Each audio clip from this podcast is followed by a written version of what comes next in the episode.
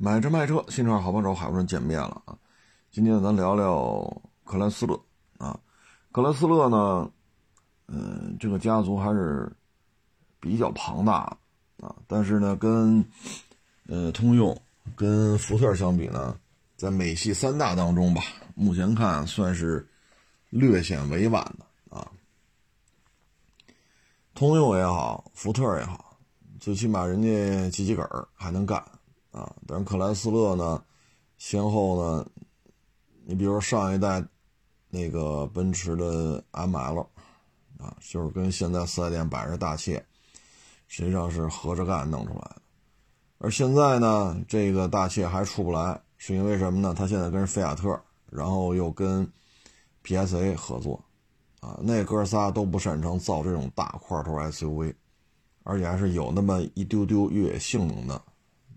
这种稍微有点豪华气质的大块 SUV，那哥仨玩不转，只能靠克莱斯勒苦苦支撑。就他这状态吧，跟通用、跟福特啊，确实是有差距的啊。嗯，克莱斯勒旗下呢品牌也不老少啊，最起码咱们熟悉的吉普啊，有时候咱们老说这霸道大吉普的、陆巡大吉普的，其实吉普咱要真是较这真儿，只能是。人家克莱斯勒旗下的吉普品牌，啊，只不过大家有时候就是聊天聊习惯了，是吧？丰田吉普、本田吉普，这个吉普呢，老祖宗呢，应该算是叫二战的功勋车型吧，威利斯啊，包括陆巡呐、途乐啊、帕杰罗啊，当年啊都是跟着威利斯学习啊，才有了他们的今天。所以你说威利斯是现代硬派越野车这几大家族的老祖，也不为过，啊，毕竟当初呢这几个家族的老祖是跟着人家牧马人的老祖跟人家学的嘛啊。那现在这个车型当中吧，呃，它品牌也不老少啊，除了大吉普的呢，什么道奇，啊，比较常见的就是那个长角号啊，道奇公羊长角号。这就是道奇旗下也比较有名的车啊，嗯，其他的品牌呢，它也有，但这些年啊，基本上萧条了啊。现在国内能见到了呢，你像克莱斯勒 300C 也是边缘化啊，克莱斯勒大捷龙也是没有什么动静了啊。嗯，现在基本上在国内还有人认的啊，就是牧马人和大切。其他的基本上都不行了，啊，我觉得这些年吧，首先呢，你说他做轿车吧，克莱斯勒让咱们知道他的，那还是这个，呃，切诺基啊，大切诺基啊，牧马人啊，包括长角号这个大皮卡啊，所以你让这么一个在消费者心目中这么一个品牌形象的主机厂，弄一堆飞度啊。轩逸呀，或者说这个高七高八呀，啊，这个对于他来讲，确实他也不太擅长，啊，嗯，虽然他也有那个肌肉车啊，但那个玩意儿，嗯，就跟老百姓的日常生活关系有点大，关系那距离有点大啊。在咱们国家呢，得 SUV 得天下。这个是任何一个在咱们国家混的主机厂都心里非常清楚啊，所以一定要上 SUV 啊！你包括那零零八啊，二三四五啊，弄出一堆来。现在三零零八是停了啊，二四五啊，三大系列啊，好不好的我得弄啊。但是作为克莱斯来讲，你不缺这个呀，可是呢，实际的表现也不怎么样啊。大切呢？你说换代，对吧？大家确实也期待这个事情啊，因为对于大切手机来讲，它有很多粉丝，他是认这个车的。确实呢，有一定越野性能啊，比这个 Q 七啊、大叉五啊，可能多了一丢丢的越野那种感觉啊。嗯，现款的大切呢，就是大排量自吸。配上一八 AT，这对于很多消费者来讲呢，现在大排量自吸很难得了，而且它这个三点零六缸、三点六六缸，再往上还有八缸，啊，你最起码在北京来讲，你能买着这么大排量的、这么大块头的、原装进口的、有一定越野性能的 SUV，很少很少了，大切就算一个啊，而且这个颜值吧，你最起码比帕里斯蒂。更能被咱们的消费者接受！但是你说换代之后怎么办？现在我们拿到的资料呢，就说这玩意儿换代只有三点六的。那我们认为这个是不是也得匹配一个三点零的呀？V 六，当然了，最好是能够把这牧马人是二点零 T 给怼上去啊！因为对于大系统机来讲，你说您三点六的啊，假如说你就拿过来卖三点六，你卖多少钱？啊，你卖个六七十，这个，这就咱要说作死吧，可能也不太合适。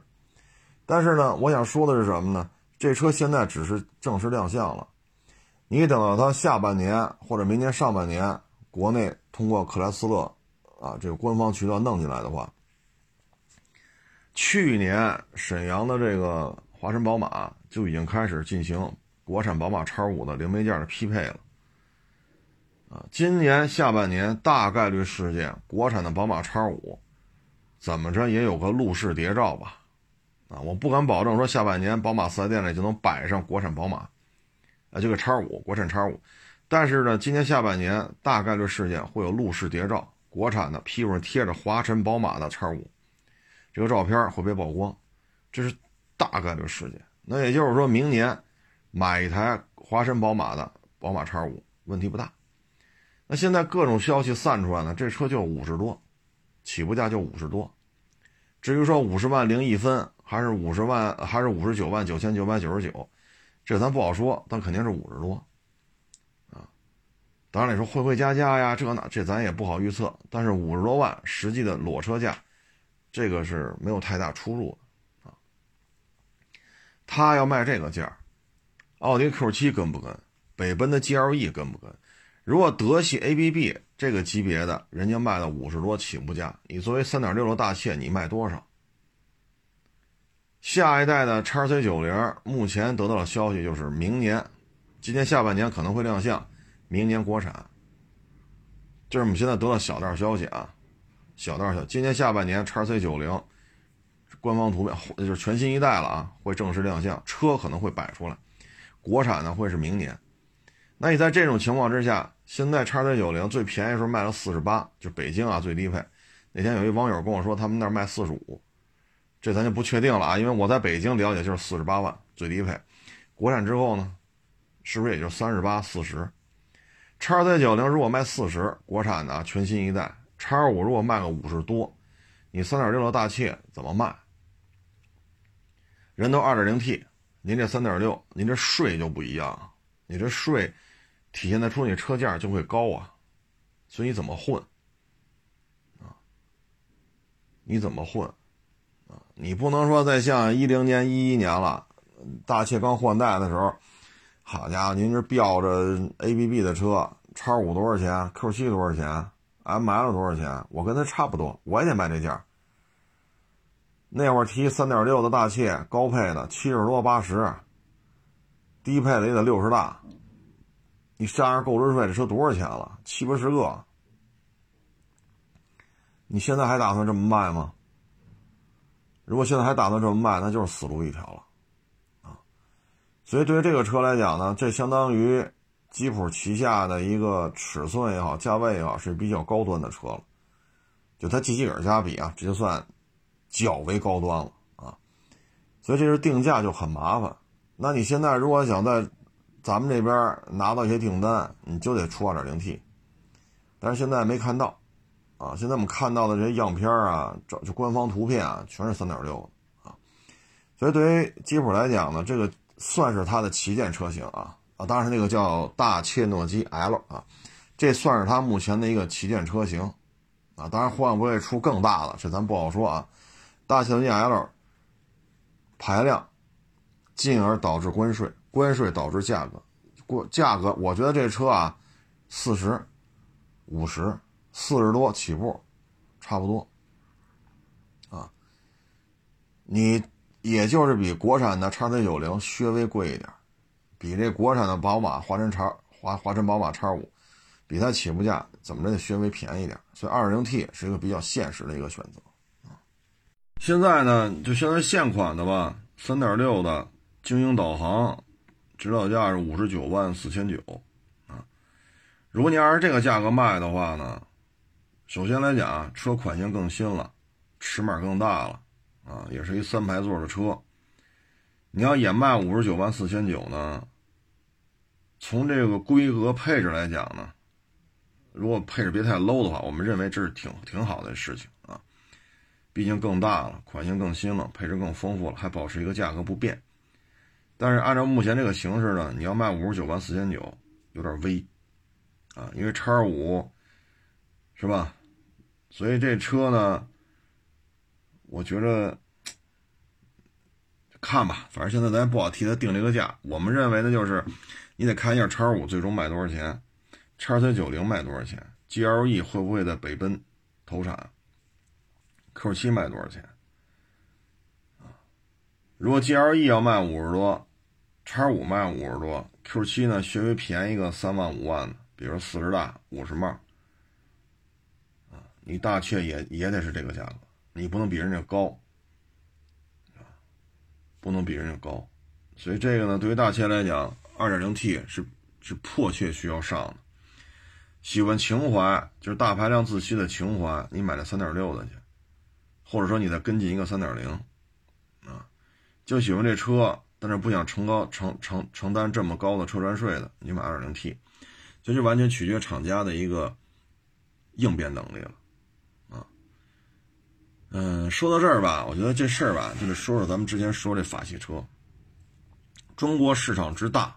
十四亿人，啊，你如果专专门拿出一些财力、物力、人力，针对中国市场开发一个车型，其实不见得就会赔钱，因为这市场足够大，啊，只要你的产品适合中国消费者的需求，你就能挣到钱，但是现在看呢，可能日系、德系。就以大众为代表的，以丰田、本田、尼桑为代表的，啊，他们可能或多或少的愿意去按照中国消费者去琢磨他的车应该怎么生产，但是其他国家呢，目前看可能不太愿意，啊，这里边呢，我觉得克莱斯勒应该向通用学习，通用呢，针对中国消费者需求呢，弄出了很多车型了，啊，这一点我觉得克莱斯勒应该向通用去。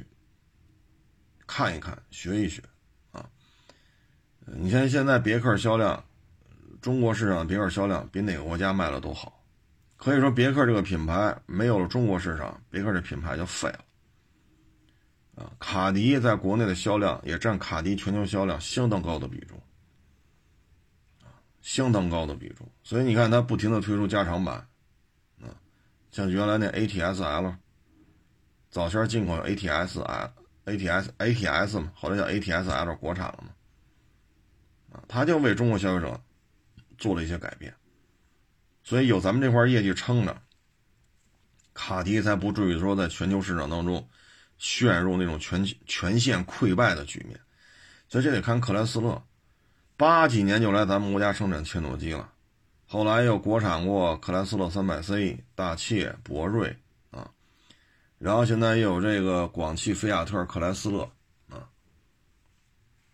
就看他愿不愿意去迎合咱们，迎合咱们呢，咱们也会给他一些回报，那就是我们认可你的车，现在呢，它国产的车型吧，广汽菲亚特克莱斯勒，实际上，我觉得叫广就广汽斯勒就行了，因为菲亚特已经歇菜了，在咱们国家第二次来，继续继续失败啊。南京菲亚特、广汽菲亚特都是失败告终啊。那现在车呢？指南者、自由光、自由侠、大指，基本上就这四个车啊。自由侠最小啊，自由光和指南者呢，就稍微有一大一小。那最大个的就是指挥官，它整体市场表现呢相当惨，一九年卖了七万三，去年卖了四万零五百，销量下滑百分之四十五点零九，啊，这就进入了全线溃败的局面了。唉，一共就四个车，一共就卖了四万零五百辆车，合着呢，你要除的话，求平均数，那就一台车卖一万，一台车卖一万辆。四万辆的销售量，现在我查查他这个经销商啊，查不着。我现在能查到全是克莱斯勒经销商退网，克莱斯勒克莱斯勒经销商与主机厂对簿公堂，克莱斯勒经销商什么拒绝进货，全是这个。所以现在咱不好说啊，他他他有多少这个这个这个实实际还在经营的 4S 店啊？大概呢就是四万台一年。啊我们按二百家算吧，啊，也就是说呢，按二百家经销商算的话，一家一年，啊，二百辆。这是广汽菲克国产的四台车，这些车价码也不算太高，大致算贵点吧，二十多万，啊，一家店一年，一天，两天吧，两天能两合着两天能卖一辆，再拐个小尾巴。三百六十五天，一天卖二百辆，啊，但是现在据我们所知，好像都不到二百家了，啊，不到二百家。然后呢，也加上进口的这个牧马人和大切，啊，所以一家四 S 店吧，基本上一天能卖一辆，或者一辆多一点，啊，也就是一个月卖个三十来辆。现在好一点的店呢，我们所了解呢，就是维修挣钱啊，因为旗下的车呀特别的多。啊，旗下的车特别的多，呃，卖了这么多年，啊，包括原来我也跟节目当中大家做过分享，一个开博瑞的网友还找我聊天去了，他说他去我们旁边那个克莱斯勒四 S 店嘛，去去保养去，我说还有件吗？这车有，博瑞这车还能找着零配件，还能给我修，我说行，啊，所以你看博瑞老三百 C，就是当年国产那一批啊，老三百 C。嗯，然后老大切，啊，这还有去修的，还要去修就有钱赚呗。然后包括什么三百 C 呀，啊，什么风哲呀，啊，什么酷威呀，啊，嗯，就这些乱七八糟的车吧，这还一大堆呢。还有库博，啊，嗯，再加上牧马人，进口大切。啊，呃，自由呃，指南者原来有进口的，啊，现在有国产的，所以它这维修量还是可以的，毕竟卖了这么多年了嘛，啊，所以还能活下来的，基本上就还能维持，啊，因为售后的量还能维持一阵子，啊，但是总体看吧，不是太受欢迎，前几年呢上过央视嘛。啊点名批评他那二点四的机器烧机油嘛，啊，所以这对于自由光和指南者来讲呢，销量是一个负面啊。自由侠卖不动吧，主要是后排，哎呀，你往后排一坐呀，真是顶天立地的。这个小车啊，轴距两米五七啊，从这轴距上看吧，跟飞度啊，跟什么致炫相比呢，那并不吃亏啊。但是这个后排啊，还真比比不了人家，啊，可能呢跟它采用的是多连杆这种独立后悬挂，跟这有关系，啊，嗯，再加上又得保持一定的离地间隙，啊，呃，然后这车吧，反正这个空间感呀，真是做的是非常的差，啊，非常的差，呃，这个东西。它还有一个四驱啊，所以底下要预留那个传动轴啊，包括这后桥的等等等等吧，所以它的后它后排空间非常的差。现在这个发动机呀是 1.3T 加这个七速双离合啊，嗯，这个唉，大众在国内卖了好几百万辆。这种增压直喷发动机加双离合的这种动力总成了，这就算是经验最丰富的了。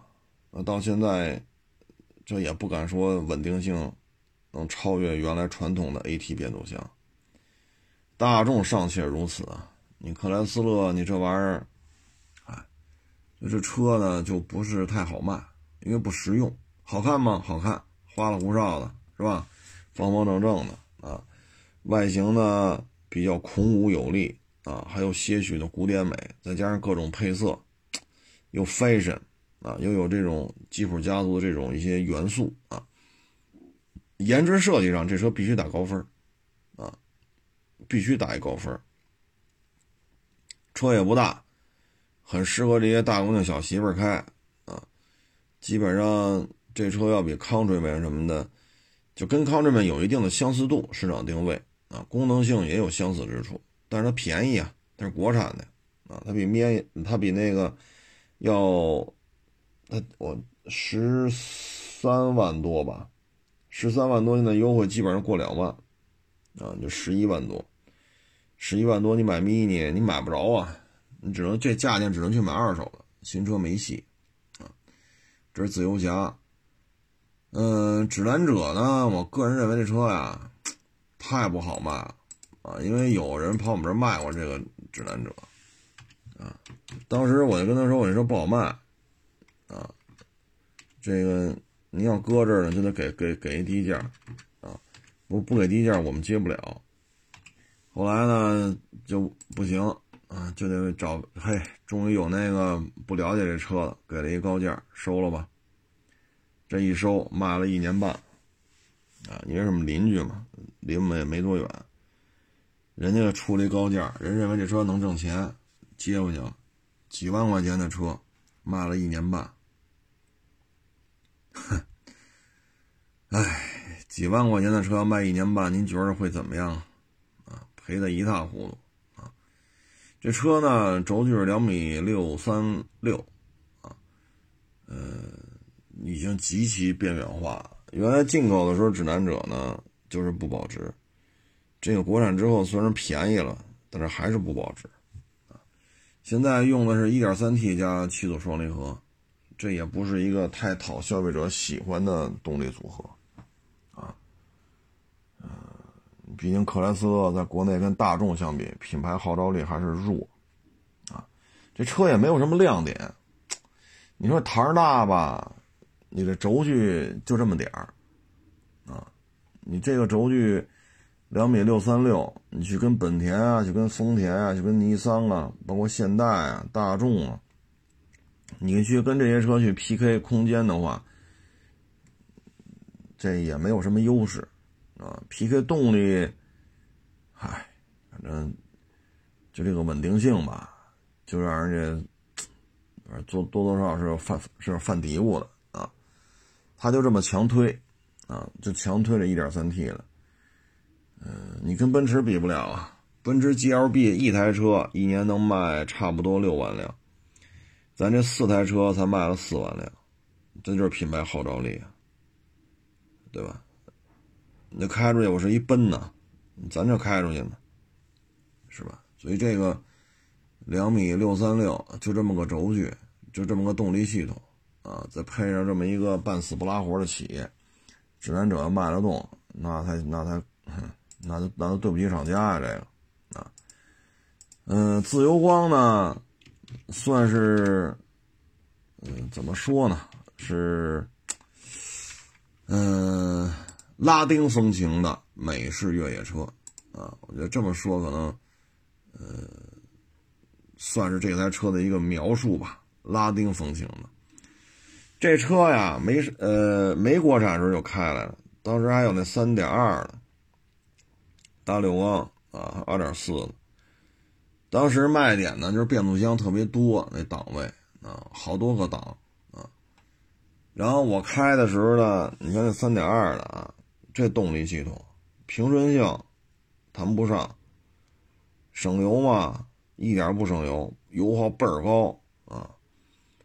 嗯，一些电子功能、电子功能性的配置吧，也不好用啊，不好用，愣了吧唧的感觉啊。它这种电子安全配置特别愣啊，嗯，反正当时开着不怎么样，倍儿老贵啊。一三年应该是一三年的事儿吧，具体我也想不起来了啊。三点二的，但是越野性能确实是有的。但是我们在极限越野的过程当中，我们发现这台车呀，小毛病有点多啊。你说，比如说某某什么什么地儿能爬上去吗？能啊，因为我给开上去的嘛，它确实能爬上去，能下来吗？它也能下来。因为我我亲自开的，我我还否认它这一点吗？没有必要这么聊天对吧？但是这个耐用性，确实是，反正这套这就这这这套动力系统，这套四驱系统啊，包括这台车啊，极限越野的时候它是有潜质的，但是真的爱出毛病啊。然后现在呢，基本上国产之后吧，这个现在是二点零啊，配九 AT 啊，二点零 T 配九 AT。嗯，跟原来那个二点四啊，啊三点二啊不一样了。为了拉低售价呢，它还出了二点零自吸，啊，配的也是九 AT。这车吧，我觉得，反正我是不推荐购买，啊，因为原来进口时候我开那，我就觉着不是太让我满意，啊，能爬这爬那儿吧？能，二点四的也能，三点二的也能。呃，确实有越野车这种鼻祖的这种范儿啊，确实是一个造越野车起家的啊，有这种感觉在里面。越野性能确实要比什么奇骏 RAV4 啊、什么途观呀、啊、什么翼虎啊，要比那个车越野性能强太多了啊，确实占到了一个越野车，在没大梁的城市 SUV 当中，它越野性能确实比较好。但是真去豁去的话不行，城市道路驾驶吧，我觉得方方面面啊都是需要进一步的精进，啊，这台车还是有必要再重新做一些设计。当然我说的是一三年或者一二年，具体哪年我也记不清楚了。就是当年五十多万的三点二的啊，现在这个自由光呢，这外观都不一样啊。原来这玩意特别印象深的就是它那个外观啊，就长这模样吧。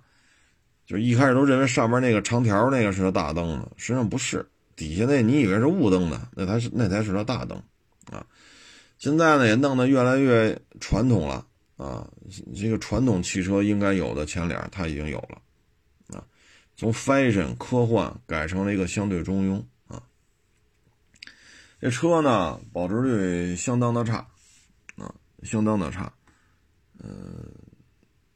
为什么这么说呢？原来二点四的都要卖到，我想想啊，四十多，二点四的高配都要卖到四十多，啊，然后我开那台六缸呢是卖到五十多，但是现在呢，自由光二点零 T 呢十几万，啊，要二点零自吸的也是十几万，啊，它有太多太多的版本，零售价实际提车价就过不了二十了，几乎啊，几乎绝大部分版本都过不了二十万，个别的版本二点零 T 的高配还能保持在二十以上，啊，绝大部分都过不了，所以很便宜。本身咱这个品牌啊，保值率就低。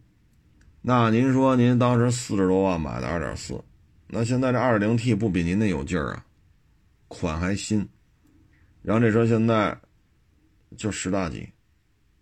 啊，咱就说大顶配吧，就过二十，它过二十也比你当年四十多时便宜一半都不止啊。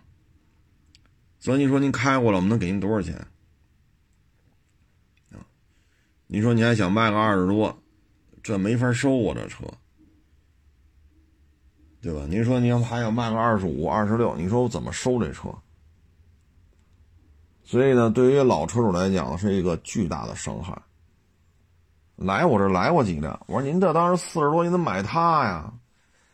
我说你四十多买一霸道二七呢？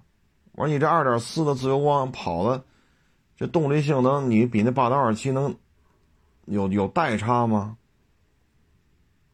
对吧？你你快也快不了哪儿去。但是你我说你要一四年您四十多万这价格买二七是没问题的，啊，那是一八年的事儿吧？一八年、一九年啊，陆陆续续来过几辆。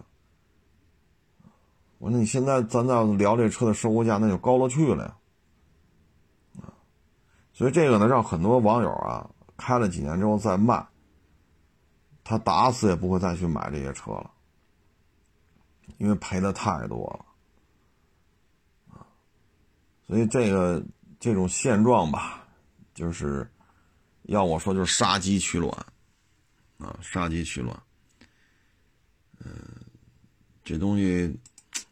我要说咎由自取吧，好像也不为过啊。这个，你看，RAV4 啊，RAV4 的收购价呢，为什么现在高了呀？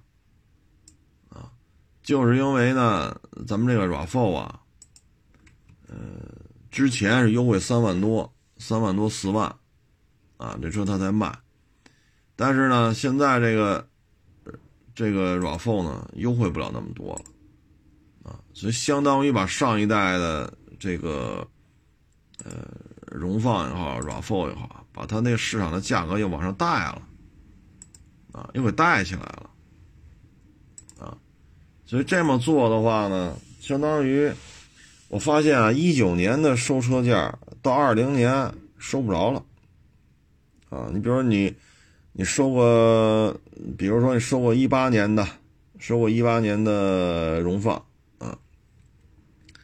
但是你到了二零年，你发现了收车价，一九年能收来的价格，二零年收不着了，啊，就是因为现款的 RAV4 呢，这个优惠幅度没有三万五、三万八了，没有了，所以市面的新车价格库嚓涨上去了，二手的荣放这些车主呢就就合适了，但你像自由光这样的呢，那车主就不合适，赔的太多了。所以这事儿他就不好办，啊，哎，这就恶性循环呗，这就恶性循环，啊，所以现在导致这个整个车系呀是卖的是真不怎么样。大指呢，这车吧，呃，反正我看这定价呀，有点意思，啊，有点意思，嗯。这车反正没有这个，就是没有什么市场这种关注度啊。你像途昂，一堆人骂大街，哎，人一年能卖个七八万辆啊。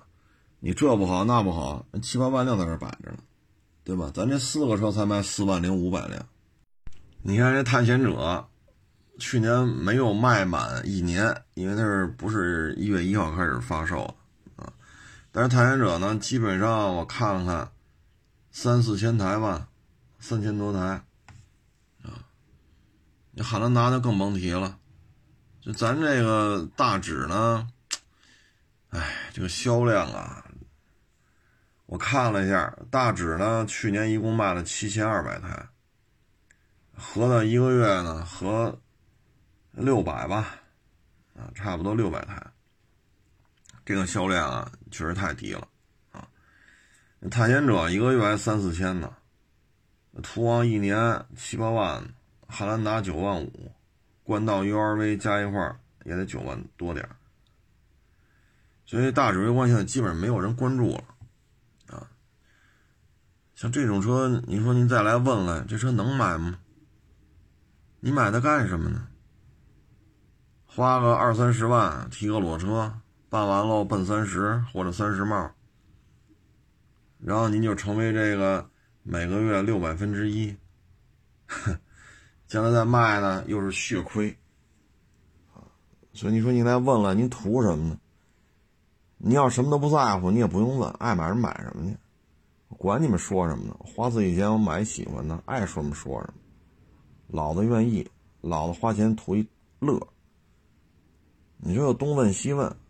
啊，自己也犹犹豫豫的，所以这种东西就是愿意买不愿意买，这就随您了。我只能跟您说，在广汽菲亚特克莱斯勒这四款车当中，卖的最次的是自由侠，去年卖了两万五，呃，两千五。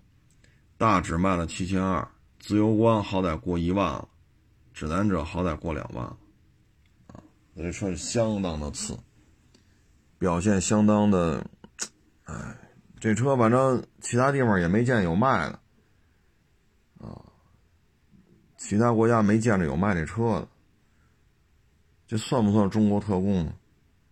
反正克莱斯勒倒是，如果是特供的话呢，克莱斯勒倒倒是也愿意为中国消费者。去去迎合咱们啊，打造一款他认为咱们会喜欢的车，但是实际表现呢，大家好像并不认可。一年卖七千二，这个真的谈不上好了啊。嗯，尺寸你看轴距吧，两米七，哎，看错行了，抱歉啊。你看这轴距吧，两米八啊，车身长度呢，四米八七。从这大体格子来讲呢，不算小，啊，嗯，基础配置也比较高，啊，但是有些时候吧，就是不认。我觉得它问题在哪儿呢？克莱斯勒再回到国内啊，我觉得名字是他没解决好的一个问题。你比如指挥官，原来有，我也拍过这大视频，方方正正的大指挥官。啊，大黑米发动机，大八缸，我还卖过，我卖过几台，收过也卖过。我认为那才叫指挥官呢，啊，大体格子，车外观好多大铆钉，原厂就这么设计的，座舱里边有好多大铆钉，看着确实有设计感，啊，然后那天窗的设计与众不同，确实啊是有这个范儿，啊。但是呢，你非起大指挥官，你对于我这样的人来讲，我认为大指挥官就会比指挥官还要大。但是摆这一看吧，我这心里有凉半截儿。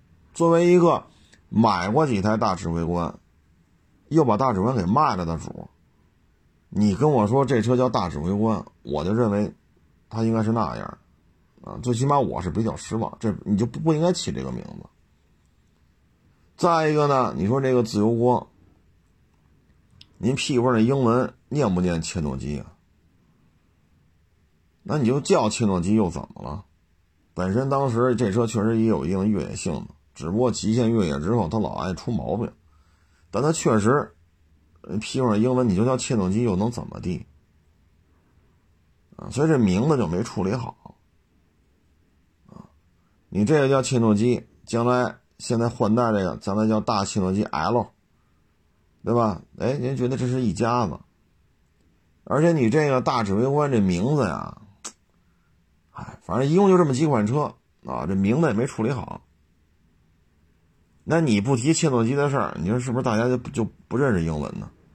你不提这事儿，是不是大家就不知道曾经有过北京吉普生产的切诺基啊？对吧？有二点五的，有四点零的。还有长轴的，啊，有手挡的，有四那四点零有手挡的，有自动挡的，啊，后来又出了叫什么顺途，七二五零，六四五零吧，还是六四六零，记不清楚了。这名字啊也没捋清楚，啊，但是呢，确实愿意为中国消费者去改变，啊，可是中国消费者认可的是什么呀？你这名字又是什么？啊，这一点有点像那途达，您就叫帕拉丁能怎么地呀？你帕拉丁又没生产，你又给停了，非叫一途达，多好的名字呀！无形的一笔财富啊，自己就不要了，对吗？你说你自己生产的叫帕拉丁，你把它停了，你再出一车，你还不用了，啊，所以有时候厂家这种事事儿干的呀，就是让咱们觉着。云山雾罩，啊，所以起名字没起好。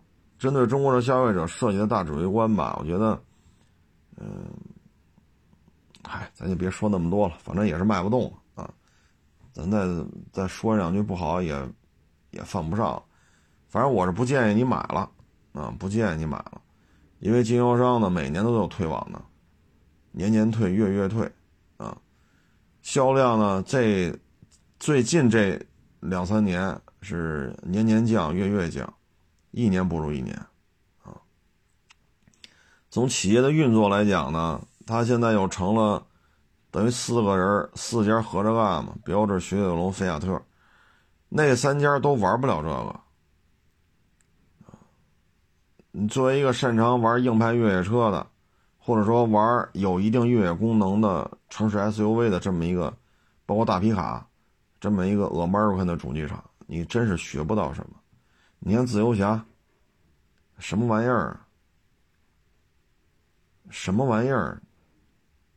啊，你去卖不动，我觉得也正常。一年卖个两三千台，太正常了。那破玩意儿，动力系统也不稳定。实用性又差，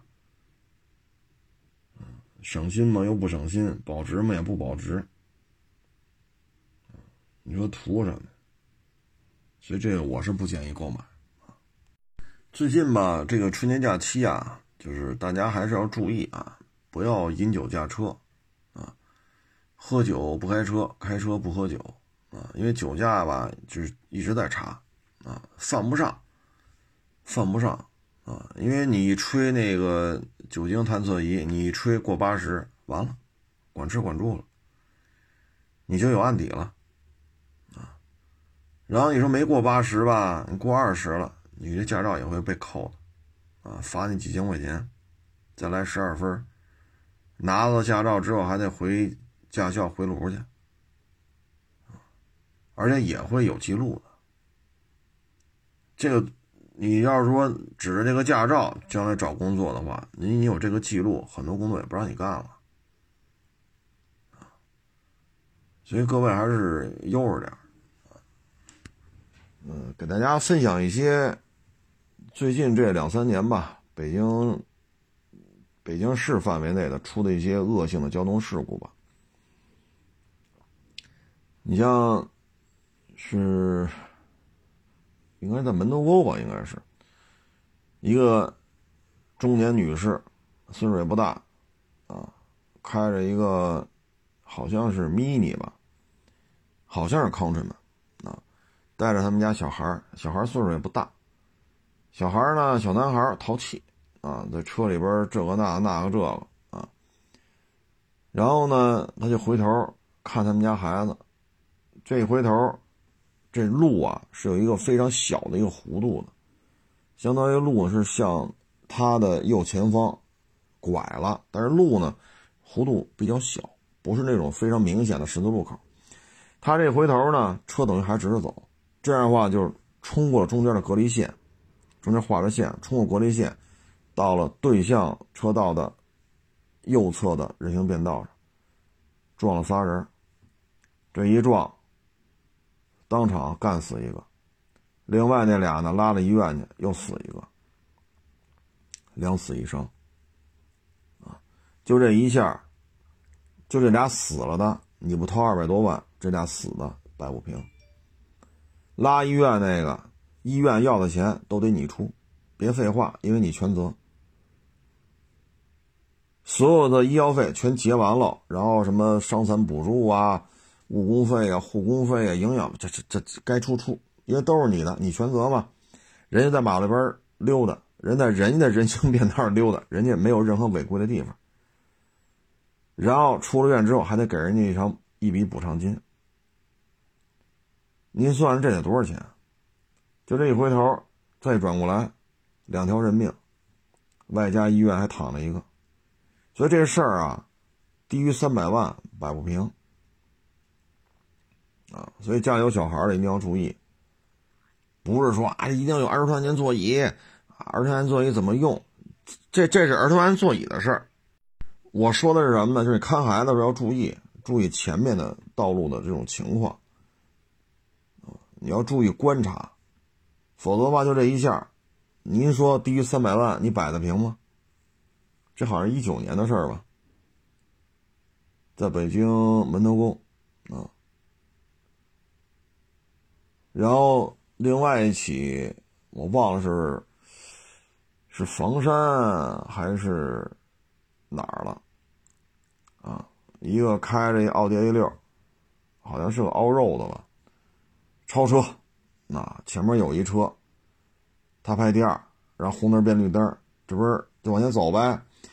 还没过，还没到对面那车的路口，就是这个带红绿灯十字路口，你还没开到对面那个进入道路，那不是停止线吗？还没开到停止线那儿呢，他就完成超车了，啊，掰到自行车道强行超车，超过来之后，后来他车里不有那个行车记录仪吗？从他起步到他时速干到一百，用了不到十秒，然后又开开到一百四。开到一百四，有一个骑自行车的女的横穿马路，确实是这骑自行车这女的违章了，啊，确实是她违章了，但是这条车道的限速七十，你干到一百四十多，当场给干死了，这一下，救护车来了就直接拉太平间呗，然后这条你这调查吧，人命案，交通队就查。这一查，好家伙，您酒驾撞过人呀，判过刑啊。然后隔了这么多年了，又考了一驾照，这又撞死一个。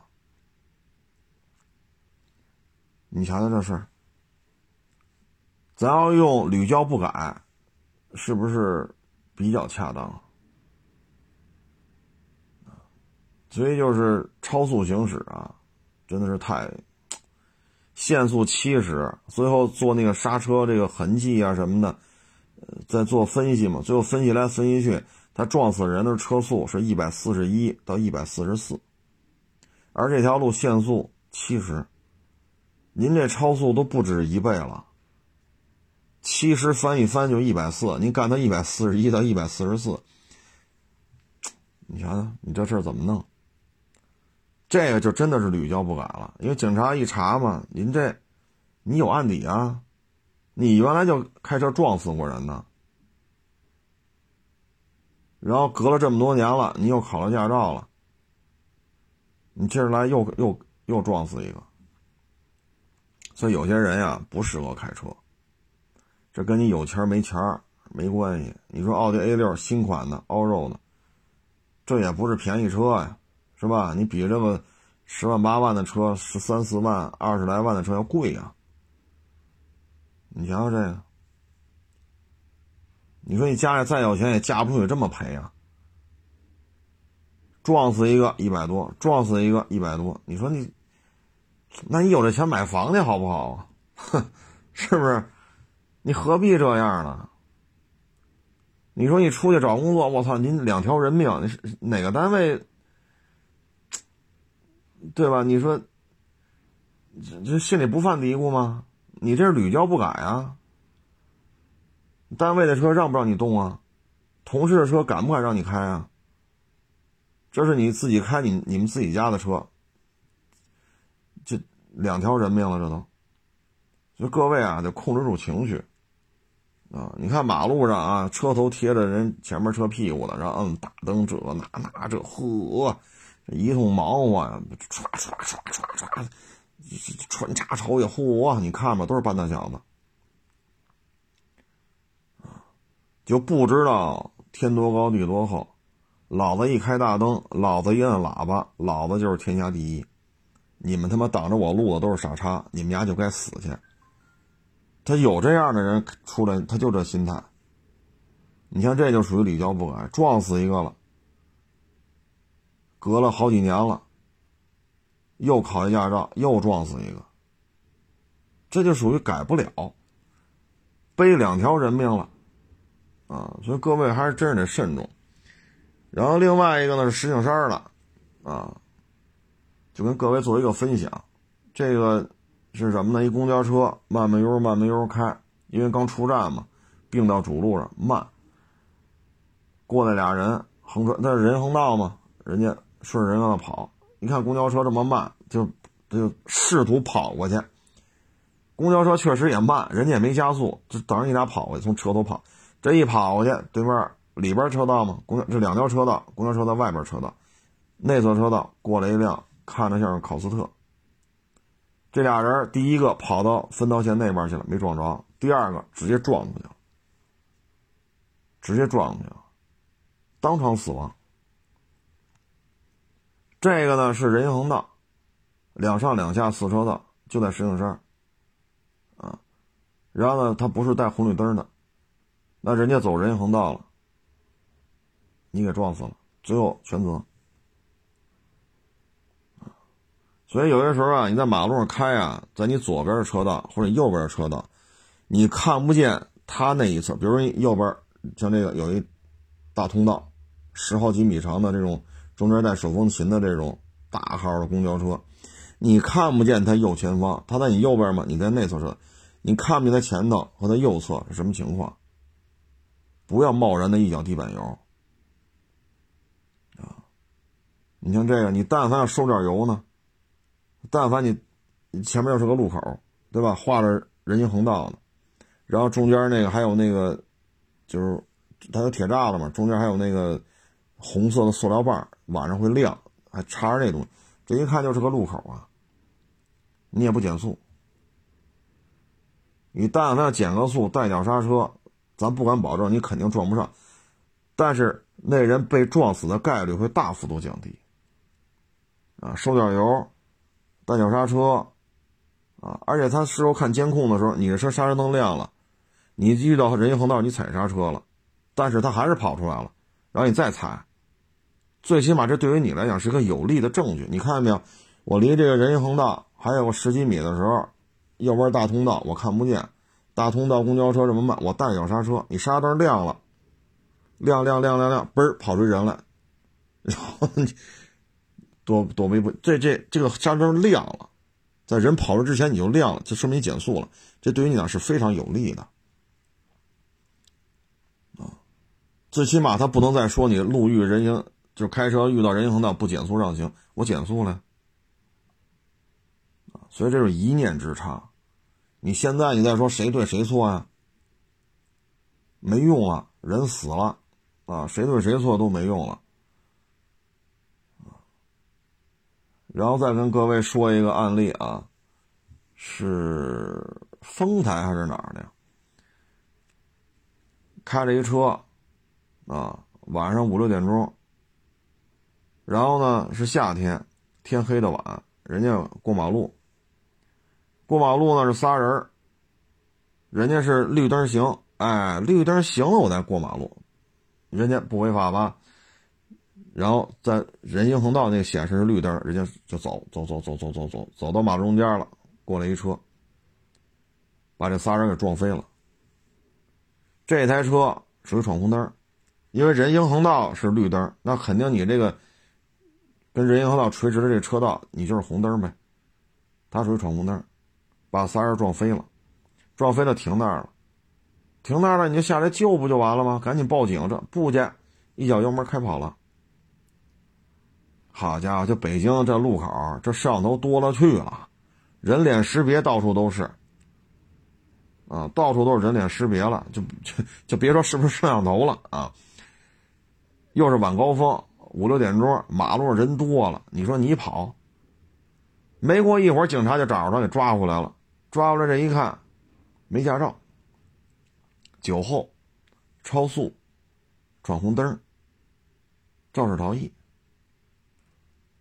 好家伙，这事儿可大了，这个。哎呀，这也是两条人命，一个在医院躺着，这两条人命也得二百多。医院躺着那个，这也不好说多少钱。伤不重，行，十万二十万搞定了。伤要重呢，啊，所以这假期啊，这个因为我这个假期期间出去走亲戚什么的，你看有些饭馆里边，我一看，好家伙，喝的真是，你听说话那那动静，这这就属于喝大了，这就，啊，所以呢，就各位呢，就是。马上就该上班了，啊，假期 马上结束了。这个亲戚呀、长辈什么的，应该都看完了，都走动完了。现在可能就是同学呀、老乡啊、同事啊该聚聚了。这时候可能喝的时候呢，可能就相对比较不像家里有长辈在这坐着嘛，你不能肆无忌惮的喝。尤其是跟同学、同事啊、老乡啊、朋友这些聚的时候，有时候喝的时候，因为都是年轻人嘛。岁数差不多，有可能就喝大了。喝，您觉得您能喝，那您就喝，对吧？因为喝酒本身，就是说咱春节去饭馆聚个餐，喝酒本身不违法，但是千万要控制好，喝了就别开了，要么打一车，要么叫一代驾，或者谁没喝，替你把替你把这车开回去，停你家楼下停好了，把你送回家的，人家再走。所以各位呢，对于这个呢。大过节的呀，本来不应该说这个，但是这两天吧，啊，我所了解到的啊，每天都能抓着酒驾的，这是我所了解到的，每天都能抓着酒驾，这就证明每天都有人，就是说北京啊，每天都有人喝完酒还出去开，然后被警察这个临检又被拿下，啊，该扣本扣本，该进去进去，所以各位呢，一定要注意。生活不易，经济的基本面就这样了，都不容易啊！就别在这个不太容易的年份当中再给自己找这种事儿所以各位呢，就是提个醒吧啊！再一个呢，就是昨天，哎，前天吧，哪天来着？我也忘了，前几天吧，前前两天吧，好像是。我在微博上呢转了一条视频，啊，这条视频呢写就是什么内容呢？就是骑着摩托车，直接就开山上去了，啊，直接开山上去了。哎呀，这个后来据说啊是想一堆人嘛，一堆人特别窄一马路，就中间通道大概相当于单车道了，两边全是摩托车，全是人。据说是要演演示一下抬前轮，但是呢没抬起来，轱辘没离地，制动吧又有点慌了，这一下这条小通道对面就是山，直接就撞上了。这个吧，我觉得是是怎么说呢？这事儿啊，我觉得呢是，你看咱们国家汽车呀，驾照分的是非常的细啊。呃，像我们那会儿九几年考驾照的时候呢，大货小货啊，现在又分好多级别了啊。我就现在这驾照怎么分，我弄不太清楚了。但是大概其我知道啊，大客大货，小小客，然后又分手动挡、自动挡，啊，呃，就分的还挺多的啊，包括什么叉车、挖掘机啊，嗯，包括什么大拖拉机。啊，这些都有相关的一些，呃，驾照啊。但是摩托车现在就是放羊式的这种培训，啊，所以我觉得咱们国家呀，我原来节目说过几次，就是九十年代的时候呢，我翻那个杂志，因为九十年代没有微博，没有微信，也没有网，啊，只能看杂志。九十年代看杂志的时候呢，就知道日本摩托车是分排量的啊。所以我觉得咱们国家呀，因为现在像西安吧，已经对摩托车解禁了，这挺不容易的啊。因为限摩禁摩的越来越多，你看西安能解禁了，这应该是一个很难得的事情。就是我觉得呀，驾校应该分级别对摩托车啊。我个人建议就是什么呢？比如说幺五零，一百五十毫升以下的。你应该是一个级别，然后呢，这个驾照还分两种，就是挂档的和踏板车，这个应该是做分开培训的，因为你挂档嘛，你脚丫子得操作，手上还得有离合，啊，我觉得这应该分开操作，然后呢，你踏板车就就拧就完了呗。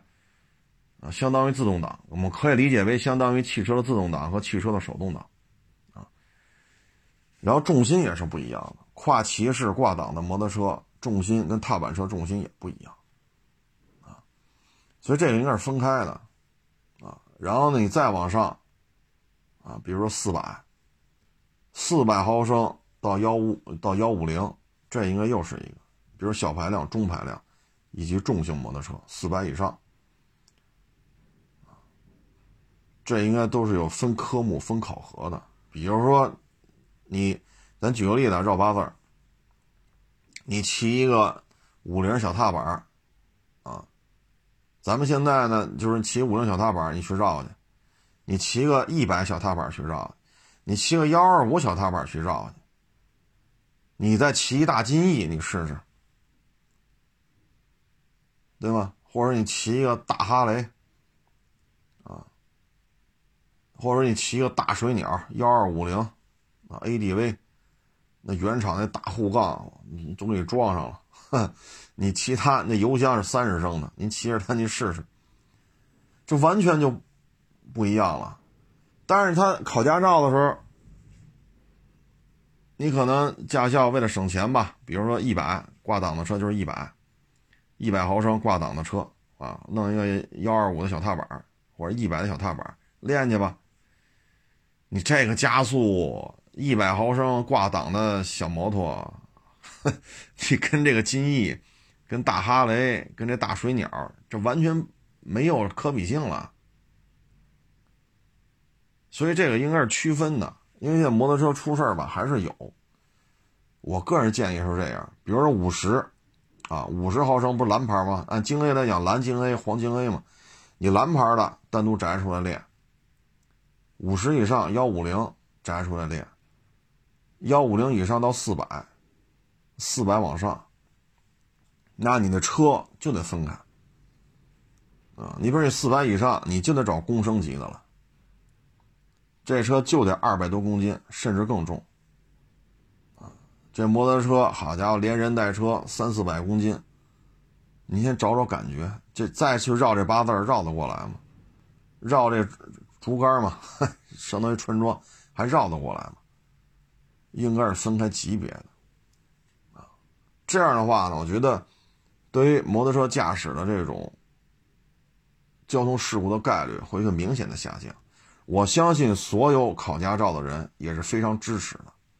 再一个呢，我建议就是什么呢？它也应该分级别，啊，你说五菱的，谁来都能考；五菱到五菱以上的，就是蓝鲸 A、黄鲸 A 嘛。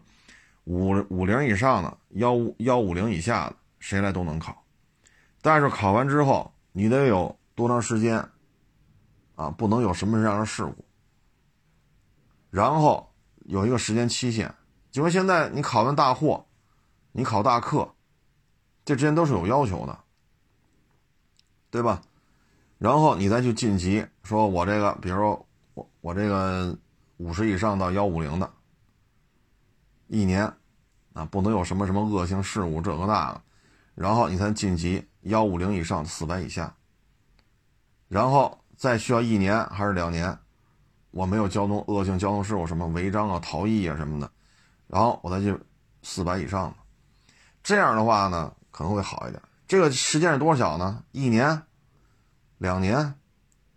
我觉得每一次进阶之间隔上一年或者隔上两年是比较稳妥的。应该是分级别来的。现在很多我看那个网上很多摩托车驾校嘛，骑小踏板。再一个就是这二年呀，大踏板越来越多了，啊，像佛沙三五零，啊，还有四百，啊，还有更大排量的五百，啊，现在大踏板都干到这么大排量了，啊，那你实际驾驶过程当中，这个踏板车也是要分级别的。五菱说蓝鲸 A，那咱就五菱的踏板去练。黄金 A 五十一毫升到一百五十毫升，这再单独练。像您要买四百毫升大踏板的，也应该按照这个分类的。说将来还有五百的，那行，五百你超过四百了，再单独练。这样的话能降低很多呀，这种新手懵懵懂懂的就拿到驾照了，然后出了事儿。你毕竟做父母呢，养一孩子也不容易，对吧？辛辛苦苦的拉扯大了，啊，你出点什么事儿，这家长也接受不了。到了交通队，哭天抹泪的，好家伙，这交通队还得叫医生来救救这个死者的父母来。你受不了这刺激啊！孩子骑摩托车没了，人没了，你到交通队，完了，昏迷了。你死者家属、死者的父母昏迷，你再叫医生再抢救他们来，你这种事情就没有必要发生啊。所以我觉得现在汽车分门别类啊，越来越专业化了，摩托车也应该这样啊。每一级别晋升到每一个级别，你可以用一年的时间，也可以两年，不用太长，太长了不合适了，一年或者两年。这样的话呢，对于摩托车管理，对于这些摩托车，因为摩托车本身就跟汽车一样，包括比方说跑圈也是，啊，零到一百七到八秒的，你先开着它跑去，啊，然后再体验一下，有四驱的，有两驱的，两驱有前驱的，有后驱的，哎，这个场地跑完了，你能适应，你再快一点，啊，比如五秒左右，你再跑跑，啊，行，没问题了，你再去晋升再快一点。您不能哈，这边驾校刚出来，开的是什么呀？手动挡方向盘，呱唧呱唧，好，总算从画龙到不画龙了啊！能科目一二三四五六七八九，您都考完了，库嚓来法拉利，那您出事的概率太高了啊！所以我觉得摩托车应该是这样，驾校也应该投资。你既然开了摩托车驾校，你就要有重型摩托车，公升级的，你也要有三五零啊，四百啊。这种中等排量，你也要有幺二五、幺五零的，然后还分两波，一波手动挡，一波自动挡。其实说白了吧，就是踏板车和这挂档的，啊，我觉得这样会比较好，啊，这样话可以降低很多这个交通事故的这种发生的概率，啊，其实不出事儿大家都好，对吧？骑手呢，慢慢骑，骑到老。对吧？你也可以照顾照顾父母，照顾照顾老婆孩子。交通队也不是说天天扒着你死啊，交通队还希望你们都不出事儿，那交通队还省事儿。你以为警察愿意天天看这些血了呼啦的吗？对吗？那交通队也不愿意天天接触这个。你说过节不能说，那过节那事故科停吗？你过节别说这这不不好，各位啊，过节说不说这个？交通队的事故科天天都有，天天都有活天天都有活这不是我说出来的。包括这几天查酒驾，哪天哪天 哪天 有有空窗期啊？管不住，喝完了开，开完了喝，开完了喝还好办，喝完了开呢？啊，事故哥，你看，但凡大点的城市，你说哪个？交通队事故哥说：“春节这七天，什么事没有？天天有，所以就跟各位做一个分享吧，啊，跟各位做一个分享。嗯，大的经济环境呢不是那么理想，啊，各行业呢景气的也不多，啊，活着呢本来就不易，啊，所以出门在外吧，不论是开汽车的，开摩托车的。”骑自行车的、走道的，还是都注意交通安全啊！因为有些事儿一旦出了，你后悔没用啊，后悔没用。嗯，这个马上就该上班了，各位也该收收心了啊。嗯，今年应该会比去年好一点啊，毕竟这疫苗现在各个国家都都基本上都有疫苗可打。无非就是够不够的问题，啊，毕竟能研制疫苗的就这么几个国家，绝大多数国家没有这个能力，所以这时候看关系呗，跟这些大国关系好，关系好的不得了，那就捐赠呗，关系还不错的就花钱卖给你们，要多少卖多少，那关系不好的多少钱不卖呗，啊，所以我觉得有了疫苗了，哎，这应该就到了一个新的阶段了。啊。然后马上就是春节之后的复工潮了，啊，大家也注意个人防护吧，呃，这个安全第一位啊，成了，也不多聊了啊，不多聊了。如果您不愿意听我们这个讲交通事故的，就别听了啊，咱也别勉强。也有那个天天 天天歌舞升平、歌功颂德的，也可以听听他们的啊。嗯，安全无小事。啊，安全无小事，因为我这个朋友圈里啊，什么这也有不老少都是警察，忙着呢。他们有时候也给我发微信，你说你瞧瞧，这这这这不就不能不喝酒吗？就非得喝完酒开车吗？你瞧这就非得超速。有时候他们也说你何必呢？到那一去就得了，拿个白布单一盖就完了。那警察也不愿意处理这个，你何必呢？电话通知完一会儿，天天这样吧？一会儿家长啊，这哭天抹泪，那警察愿意看这个？